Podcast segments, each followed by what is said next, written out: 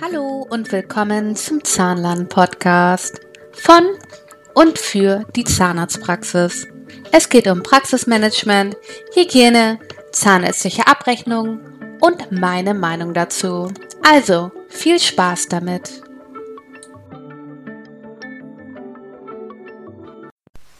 Hallo und willkommen zu einer neuen Folge von Steffis Zahnland Podcast. Heute haben wir eine ganz tolle Folge. Heute geht es um die Behandlungsrichtlinien. Die sind, finde ich, immer sehr, sehr spannend, weil ähm, da wirklich auch Dinge stehen, die so einem manchmal so die Augen öffnen oder wo man denkt, oh, okay, so richtig macht es doch nicht jeder. Ähm, oder auch, man könnte mehr vom Patienten verlangen oder auch man könnte häufiger bestimmte Leistungen anders oder privat berechnen, weil halt die Richtlinien nicht gegeben sind. Und deswegen lese ich sie mir gerne äh, regelmäßig durch. Ich bin nämlich ein Mensch, ich lese, ich verstehe ganz schnell, ganz, ganz schnell, aber bei mir bleibt vieles nicht lange im Gehirn. Also die Grundkenntnisse schon, aber die Details, die verlieren sich immer gerne. Und deswegen ähm, lese ich solche Dinge gerne mehr als einmal durch, ähm, weil ich kein Mensch bin, äh, wo es lange drin bleibt. Anders geht es bei den schlechten Neurotikern, Neurotikern. Anders bei den Menschen mit langsameren Neuronen. Die brauchen viel, viel länger, bis sie etwas sich gemerkt haben oder länger, um bestimmte Dinge durchzulesen und zu verstehen. Aber wenn das drin ist, ist es drin. Das bewundere ich total. Die haben so ein äh, fotografisches Gedächtnis. Die können sich fast jeden Satz merken, den sie jemals gelesen haben. Hat alles Vor- und Nachteile, ne? Beim einen braucht man länger, bis es drin ist, dabei bleibt's. Und ähm, ich habe alles schnell drin und sehr, sehr schnell verstanden. Und natürlich sind die Basics bei mir dann immer behalten, aber so das Drumherum, das ist nicht so. Das bleibt nicht. Aber darum geht es letztendlich auch nicht. Es geht es um die Behandlungsrichtlinien und ähm, die wollen wir jetzt hier mal im Einzelnen durchgehen. Ähm, das wird sehr, sehr spannend. Bevor ich loslege, loslege möchte ich nochmal hier ein Off-Topic machen. Ähm, wie man so schön sagt. Ähm, ich äh, habe eine Bekannte, die ähm, arbeitete, die arbeitet beim Gewerbeaufsichtsamt und äh, macht die Begehung für Zahnarztpraxen. Witzig, ne? Und ähm, naja, sie hat mir meinen Podcast angehört. Also sie hat gesagt, sie hat mir den Podcast über die Begehung angehört und ähm, hat mir da wirklich ein positives Feedback gegeben, was mich sehr gefreut hat. Aber ich habe natürlich im Zuge dessen mir diese beiden Podcasts nochmal angehört und ich möchte mich jetzt nochmal sehr, sehr, sehr für diese Tonqualität entschuldigen, die ja wirklich fürchterlich war. Ich habe das in meinem Auto gehört und ich habe wirklich nur die Hälfte verstanden von meinem eigenen Podcast. Also, ich entschuldige mich nochmal äh, sehr und ähm, wenn ihr das hört, äh, gebt mir mal ein Feedback, ob ich diese Podcasts vielleicht neu aufnehmen sollte, weil sie nicht tragbar sind oder ob ihr weitestgehend alles verstanden habt und das soweit in Ordnung ist. Würde mich freuen. Also, wenn ihr der Meinung seid, ich sollte das vielleicht nochmal wiederholen, dann schreibt mir eine E-Mail oder schickt mir eine Nachricht auf Instagram oder so und dann ähm, nehme ich mir nochmal die Zeit, um das vielleicht nochmal ähm, zu neu aufzulegen äh, mit, mit, mit jetzt besserer Tonqualität. Vielen Dank. So, dann starten wir mal. Also die Behandlungsrichtlinie, die ist von 2006, vom 18. Juni. Und es geht einfach äh, nur über die ausreichende zweckmäßige wirtschaftliche vertragsähnliche Versorgung. Also, das war jetzt so schnell und ungenau, ne? Also die Behandlungsrichtlinien für gesetzlich versicherte Patienten, für Zahnärzte mit Kassenzulassung. Was darf ich, was darf ich nicht? So, und ich habe schon was gefunden, was ich super, super spannend finde. Ähm, und zwar ist es der zweite Punkt im Vorwort. Die vertragszahnärztliche Behandlung umfasst alle Maßnahmen, die geeignet sind, die Krankheiten der Zähne, des Mundes und der Kiefer nach dem wissenschaftlichen anerkannten Stand der medizinischen Erkenntnisse zu verhüten, zu heilen, durch diese Krankheit verursachten Beschwerden zu lindern oder Verschlimmerung abzuwenden.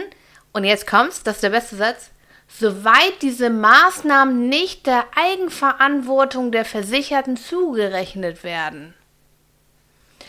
Die Versicherten sind für ihre Gesundheit mitverantwortlich. Sie sollen durch die gesundheitsbewusste Lebensführung, durch frühzeitige Beteiligung an gesundheitlichen Vorsorgemaßnahmen sowie durch aktive Mitwirkung an einer Krankenbehandlung dazu beitragen, den Eintritt von Krankheit zu vermeiden oder ihre Folgen zu überwinden. Und ob die Behandlung zum Erfolg führt, ist auch von der aktiven Mitwirkung des Patienten abhängig. Und deswegen soll der Zahnarzt den Patienten auf die Notwendigkeit einer ausreichenden Mundhygiene hinweisen. Das finde ich schon mal sehr, sehr spannend, ähm, weil ähm, ich das häufig vermisse ähm, in Praxen, dass diese Art der, der Mitarbeit an Patienten verlangt wird. Ja, also ein kleines Beispiel. Also ich kenne Praxen, die zum Beispiel eine Zahnreinigung als Voraussetzung dafür sehen, dass überhaupt Composite-Füllungen äh, gemacht werden. Und bei manchen Praxen sogar eine Zahnreinigung grundsätzlich als Voraussetzung für eine zahnärztliche Behandlung. Ähm, das halte ich für schwierig, aber für ähm, zuzahlungspflichtige Behandlungen eine Zahnreinigung als ähm, Voraussetzung zu definieren, halte ich für absolut korrekt und notwendig. Ähm, auch Praxen, die halt eher Reparaturzahnmedizin machen, ähm, ja, worauf will ich hinaus?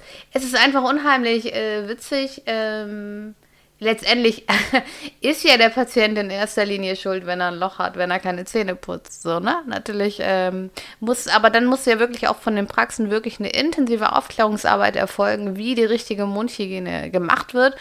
Und äh, wenn ich bedenke, dass 60 Prozent aller Menschen mit einer Dr. Best Zahnbürste putzen, glaube ich, dass diese Aufklärungsarbeit in dem Sinne ja gar nicht stattfindet. Ne? Also deswegen, ähm, der erste Part, den ich gelesen habe, finde ich schon absolut äh, klasse. Aber ihr habt dadurch keinen Gewinn. Ihr habt mir jetzt nur meine Meinung erfahren. Also ich, ich mache jetzt weiter.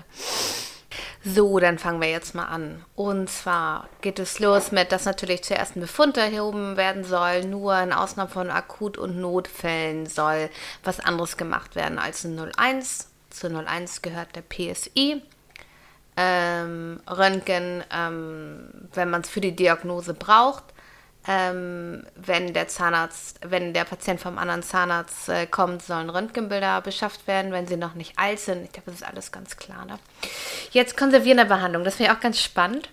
Ähm, die Vorbeugung und Behandlung von Gingivitis, Parodontitis und Karies bei Patienten äh, nach dem 18. Lebensjahr umfasst insbesondere die Anleitung des Patienten zur effektiven Mundhygiene und Hinweise zur Reduktion von Risikofaktoren und jetzt kommt's, sowie gegebenenfalls die Entfernung harter Belege und iatrogener Reizfaktoren. So, das musste ich jetzt mal googeln, weil ich überhaupt nicht wusste, was iatrogene Reizfaktoren sind. So, und jetzt wird spannend. Als iatrogen werden Krankheitsbilder bezeichnet, die durch ärztliche Maßnahmen verursacht oder verschlimmert werden. Also, Vielleicht wussten viele von euch, was das bedeutet. Ich wusste das nicht. Aber ich finde es so spannend. Also, da geht ein Patient zum Zahnarzt und der Zahnarzt soll sollen jetzt äh, scharfkantige Füllungsränder, die vielleicht von einem anderen Zahnarzt verursacht werden, äh, vermeiden, weil das eine Gingivitis verrufen kann. Aber ist es nicht richtig, überhaupt keine iatrogenen Reizfaktoren zu erstellen? Also das finde ich so spannend. Ne? Also steht, man soll die entfernen. Ähm, aber sinnvoller wäre es doch, dass es gar keine gibt, oder? Versteht ihr, was ich meine? Naja, sehr cool geschrieben. Sehr cool. Also ich liebe diese, diese, diese, diese, diese ganzen ähm, Richtlinien, weil die sind immer so, so geschrieben, dass man das immer ja in verschiedener Weise sich übersetzen kann. Das finde ich mal unheimlich spannend. So, ich mache jetzt weiter.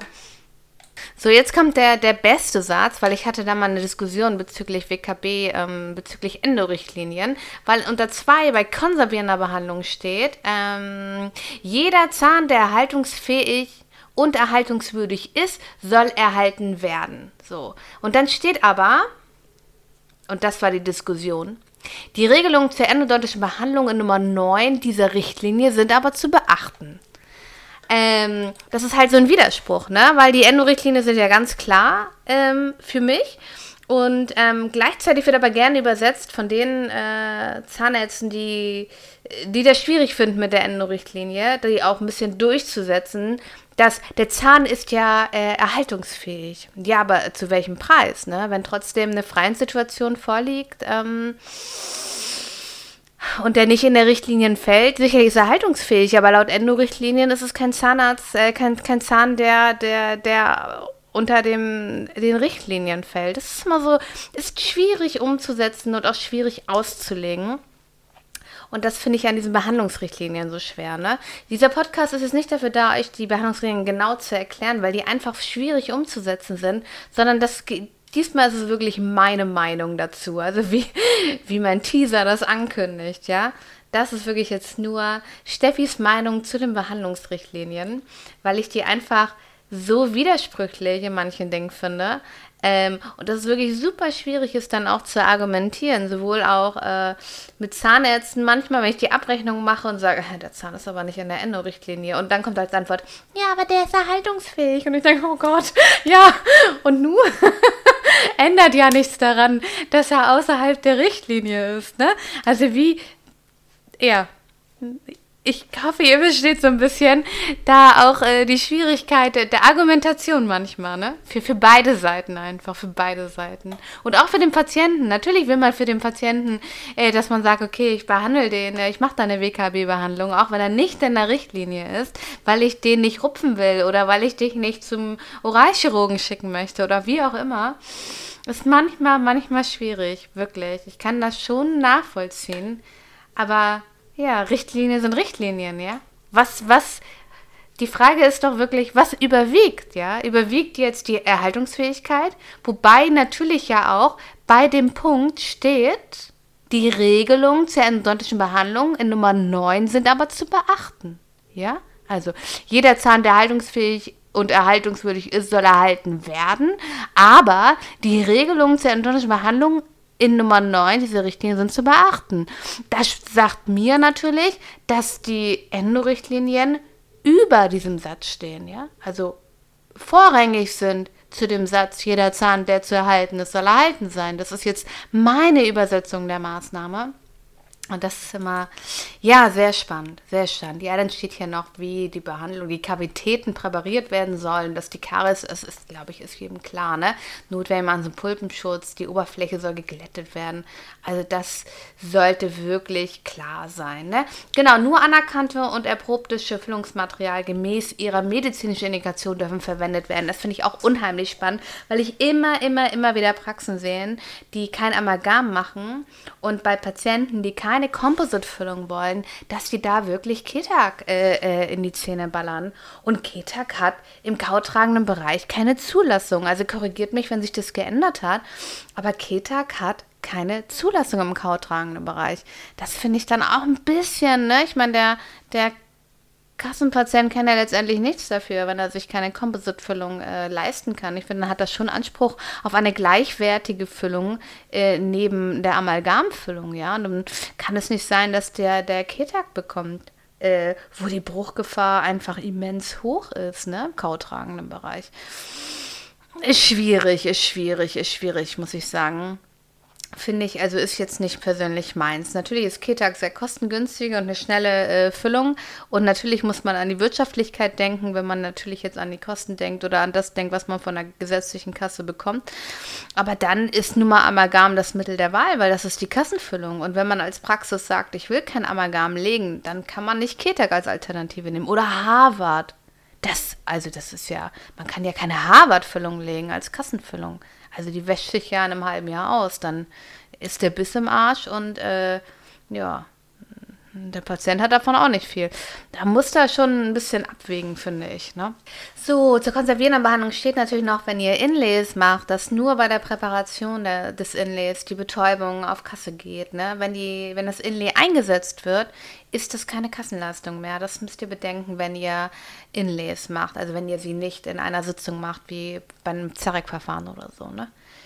Dann äh, steht da noch, dass natürlich versucht werden soll, die Pulpa in allen Fällen zu erhalten.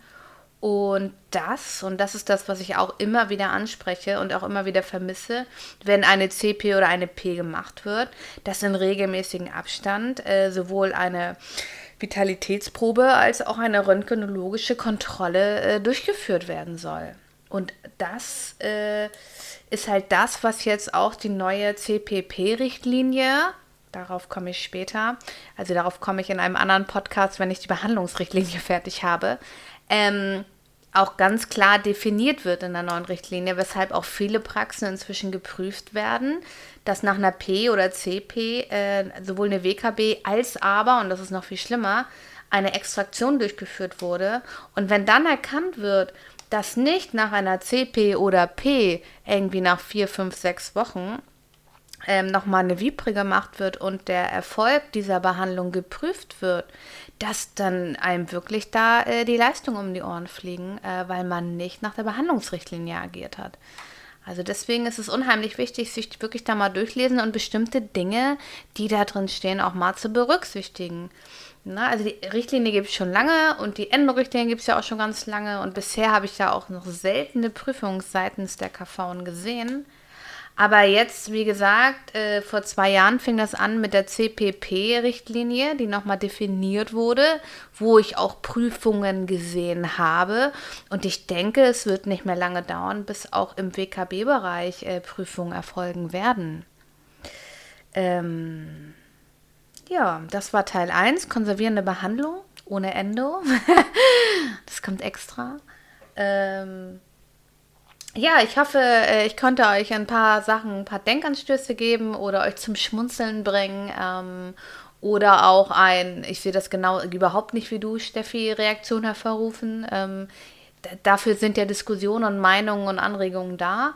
Ähm, ich hoffe, euch gefällt auch dieses Format meines Podcasts, wo es nicht nur um reine Information geht, sondern auch um eine kleine Diskussion oder Meinung zu bestimmten Dingen. Ähm, und ähm, ja, wie gesagt, gebt mir gerne Feedback, wie euch diese Form meines Podcasts gefällt, weil eine Behandlungsrichtlinie nur vorzulesen und, und dazu was zu sagen, ist wirklich äh, unheimlich schwierig. Und ähm, ich finde, so, ein, so eine Diskussion und mal so eine Meinung auch, ähm, auch wenn nicht jeder die gleiche Meinung hat, finde ich es auch mal eine ganz nette Unterhaltung.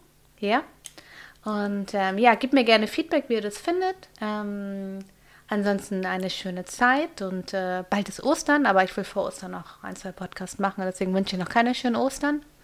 Ähm, einen schönen Tag und bis bald und vielen Dank fürs Zuhören und ähm, ja, bis zum nächsten Mal.